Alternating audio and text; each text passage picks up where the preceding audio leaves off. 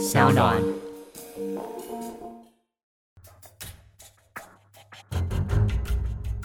什么是真相？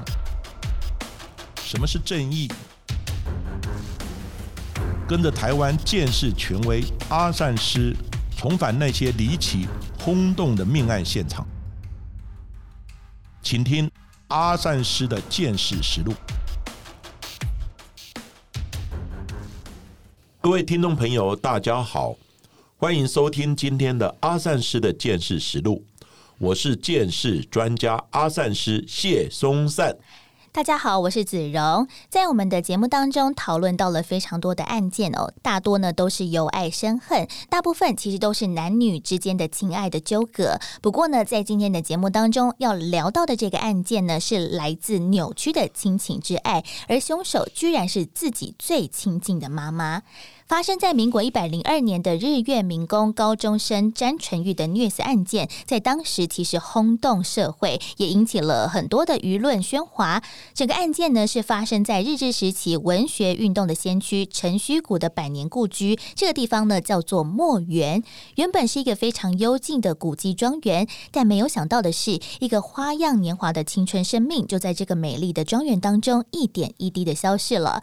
而这个非常令人惋惜的案件。一切的缘由居然是来自于自己的母亲。到底这起失控的案件是如何发展的呢？阿善师是的，我想当年这个案件呢，真的造成很多人的关注。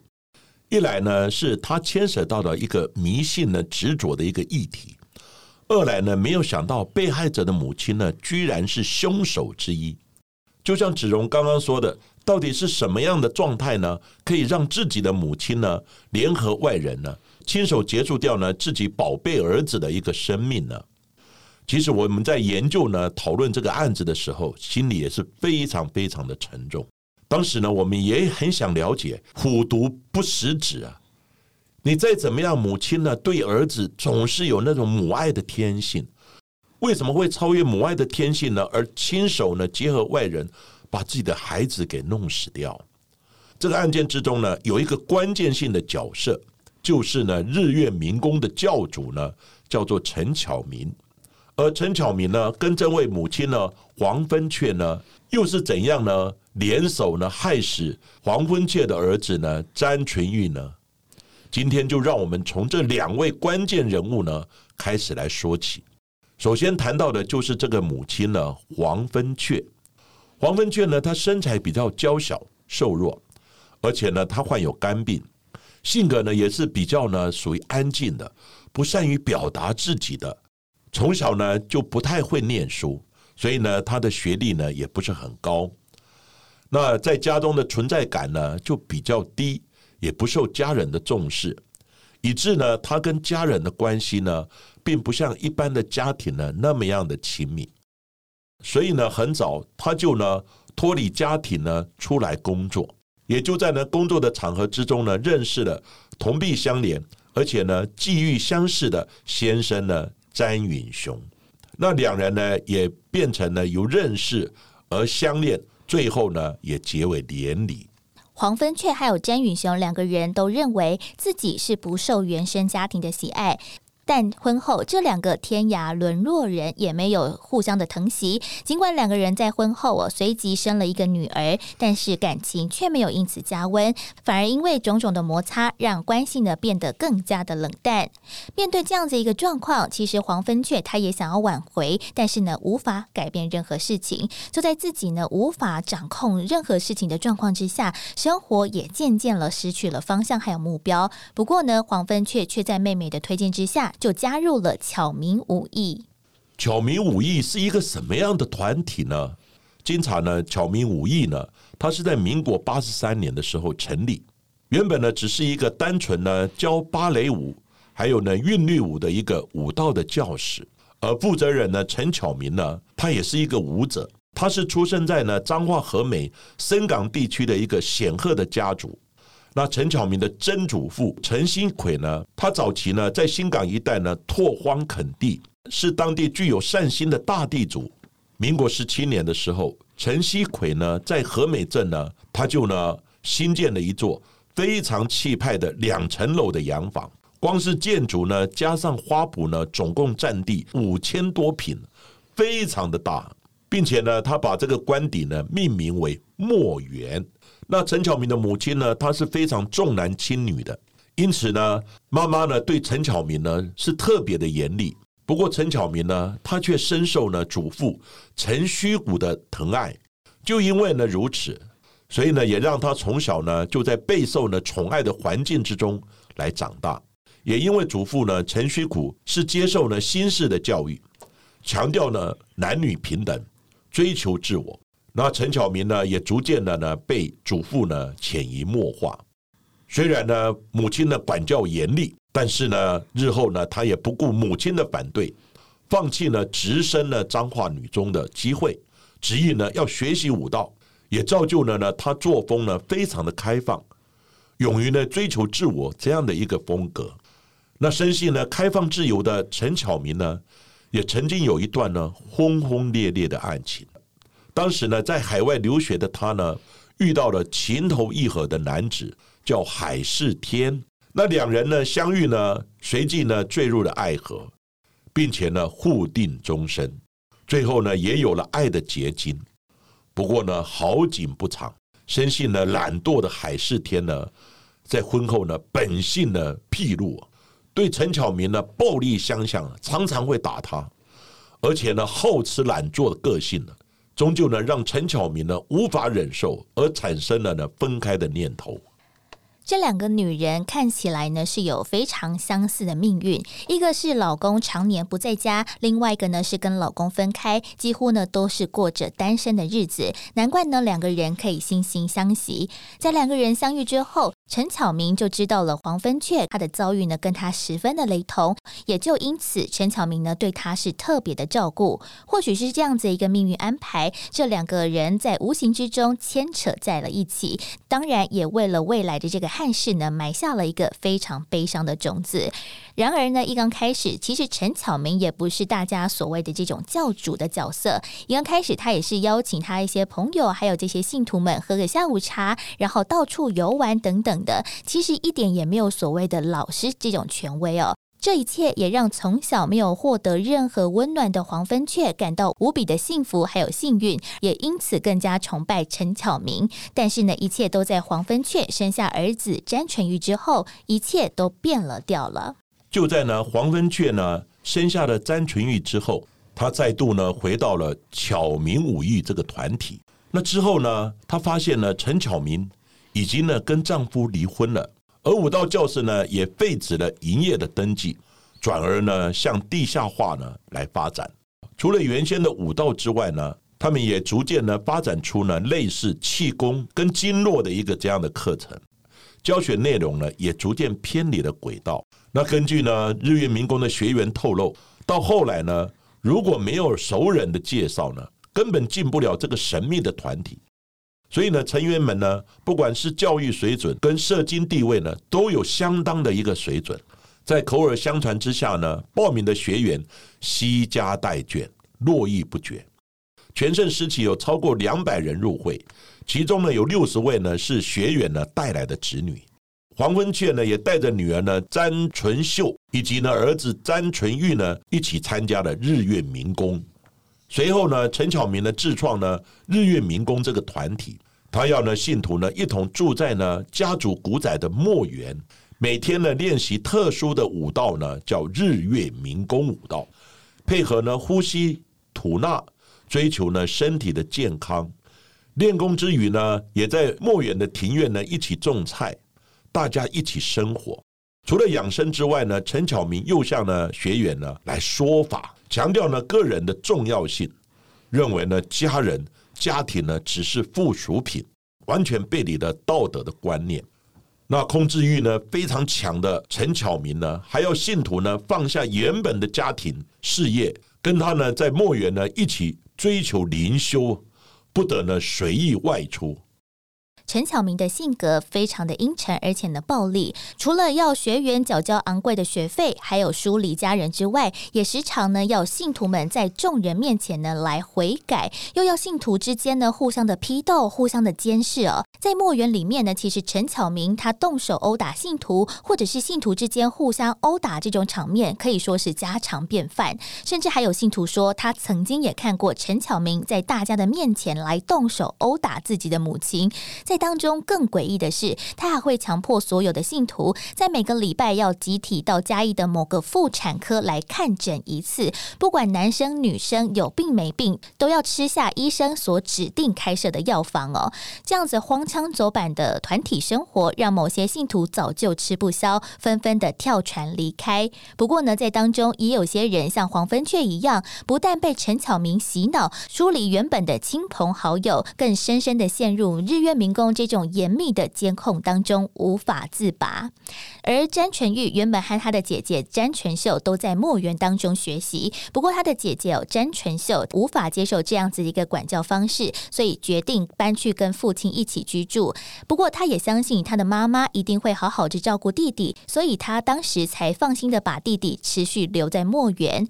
虽然说他的弟弟哦詹全玉其实也对日月民工的这种管教或者是教育的方式呢非常的反感，不过他非常的孝顺，也为了母亲只好忍气。吞声。不过呢，他也曾经对外表示说，等他之后考上了大学，他就要退出日月民工。但是还没有等到他毕业这天，他就先已经离开人世了。在民国呢一百零二年五月十八号的时候，对孩子呢管教非常严格的这个陈巧明呢，因为呢高三的詹纯玉呢，他无故的晚归，无法交代呢他在学校的一些行程的细节，所以呢就怀疑他说谎，不服管教。陈巧明的一气之下，就要多名的这个日月民工的成员呢，开始拿水管呢抽打詹纯玉，而他的母亲呢黄芬雀呢，以往只会用衣架呢轻轻的处罚孩子，不过这一次呢，他也就近的拿着竹子呢加入虐打呢詹纯玉的行列。在众人的管教过程之中，詹纯玉曾经表示呢，自己偷拿了妈妈黄芬雀的钱呢去打网咖。甚至呢，因为缺钱呢，而加入了黑道呢，恐吓取财，这让呢管教的强度呢更为的严厉。光是呢黄芬雀呢，就在半个小时之内打断了五根的竹子，这样的虐打呢，已经超出了正常的家庭管教的一个范围。那陈巧明呢，更着急呢，所有的墨园的孩子，大家呢一起来看詹纯玉呢被处罚的过程，以达到呢杀鸡儆猴的一个作用。但是呢，被打的这个詹纯玉呢，在经过呢一夜的这种虐打呢折磨之后，詹纯玉呢又被带到呢莫远呢靠里面的一个小房间呢，开始写自白书。被毒打的詹纯玉呢，也或许因为赌气，或者要交代一些犯行呢，他就说出我有使用毒品，我坦荡荡的。最后当然呢，又不免呢遭受呢一连串的严厉殴打。陈巧明呢，接着呢要黄登雀跟呢教官请假，并且呢要他在家里呢去搜索，找出呢毒品的下落。黄登雀呢在家里面到处搜寻不找毒品，但是呢他也深信呢儿子他有说呢他有吸毒，那他害怕呢儿子变坏，非常忧虑的他呢就询问了有医护背景的这个成员呢吴小芬，要是呢毒瘾发作，那怎么办？吴小芬呢？他说已经呢将纯玉呢绑了起来，他们决定呢自行呢替詹纯玉呢来进行戒毒。在此同时，突然有警方到过墨园，也使得许多的成员对于詹纯玉有吸毒的仪式感到深信不疑，开始对墨园的里里外外有了严格的监控还有监视，甚至为了防止詹纯玉逃跑，他也把他捆绑起来，甚至呢禁止他睡眠等等的这些不人道的行为哦，就一一的开始，并且呢将他隔离处分。在过程当中，除了呢是写自白书的时候可以稍微取下绳索之外，其他的时间呢都。是被捆绑住的，同时呢，也会安排了很多不同的日月民工的成员来轮流看守他。尽管在这个过程当中有提供一些水还有食物给他，不过呢，身心灵都无法承受的状况之下，其实詹纯玉后面也无法进食，而陆续出现了像是两眼无神、流鼻水、冒汗，还有手脚起鸡皮疙瘩，还有呼吸急促等等不同的一些身体状况。其实这些症状呢，都有可能都会导致死亡。你想想看，一个十八岁的孩子怎么能承受这样的身心的摧残呢？在被呢惨无人道的一个隔离十八天之后，到了六月五号，詹纯玉呢，因为横纹肌溶解，已经开始呢弥留，不省人事。这个时候，大家呢才惊觉到不对劲了，不对劲了，赶快送医。但是，一切都太迟了，来不及了。一条年轻的生命呢，就此陨落。整个日月民工呢虐死的事件，在詹纯玉呢送医之后才曝光。妈妈呢黄昏却信誓旦旦的说，是因为自己孩子吸毒，大家为了帮他戒毒，才发生这样的一个憾事。但是呢，经过呢法医解剖之后，赫然发现呢，死者身上有多处的外伤，这些外伤都是殴打所致，皮下组织肌肉呢也严重的坏死。时间又拖了一阵子了，最后定案是死者呢出现横纹肌溶解症，身上多处呢组织呢坏死，导致呢多重的器官呢衰竭而死亡。更讽刺的是，詹纯玉呢根本体内没有毒品的反应，狠狠打脸了说儿子吸毒的这个失职的母亲呢。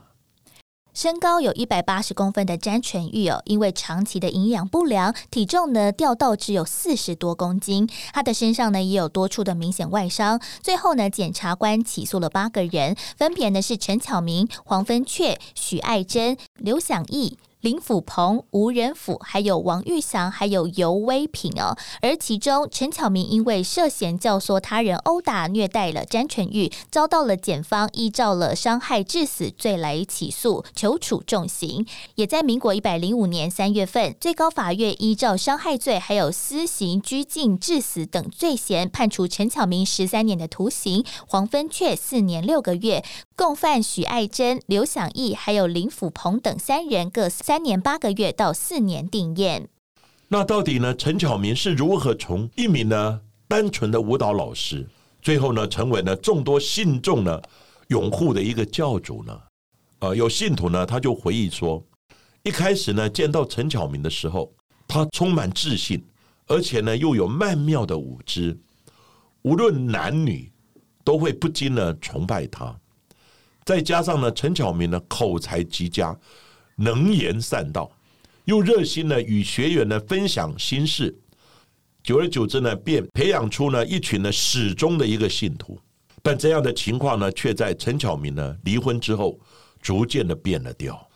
他开始呢从谈心的过程，掌握了信徒的心理弱点，然后呢挑拨家庭之间的一个感情，又经有收拾呢信众之间呢互相的监视批斗。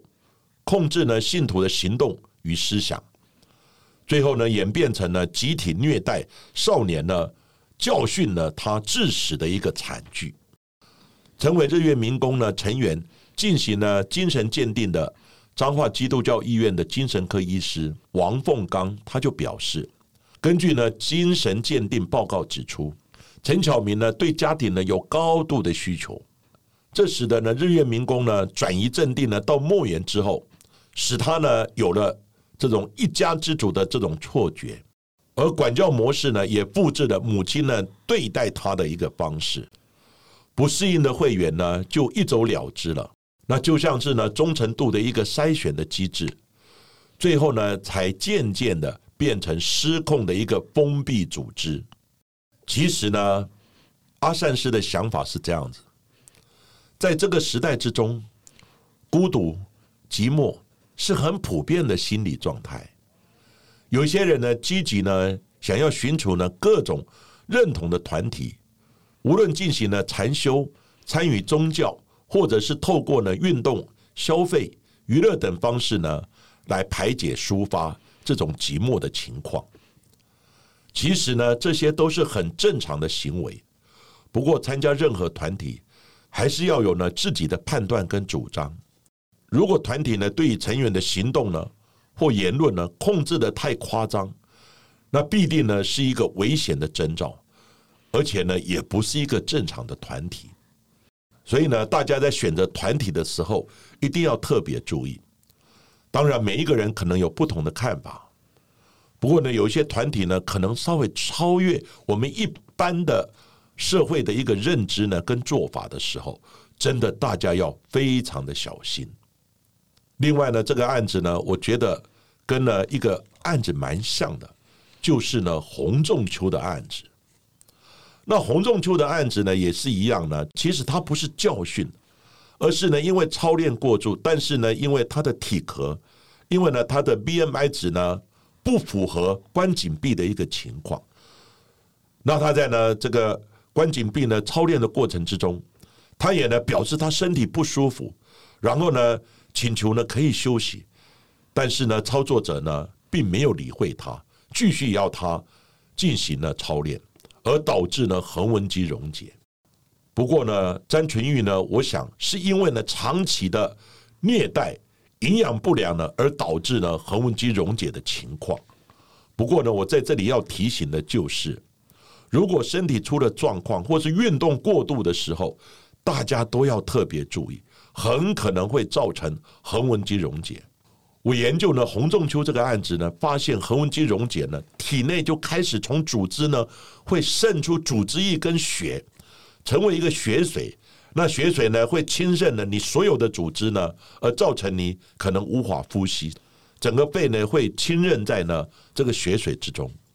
所以呢，有一位法医呢高大成，他讲明的，他说呢洪仲秋案，他是被自己的血水给溺死的。而且呢，死亡的原因是他为好。那我在这里呢，要提出呢，就是对于恒温机溶解呢，各位在运动的时候，在生活当中呢，要特别的注意。而今天的节目呢，就为大家进行到这里。谢谢各位收听阿善师的见识实录。如果喜欢我们的节目的话，欢迎在 s o n Spotify、还有 Apple Podcast、KK Box 上面呢来订阅我们的阿善师见识实录，并且踊跃的留言给我们，给我们五颗星的评价喽。让我们下一集再度的继续听下去。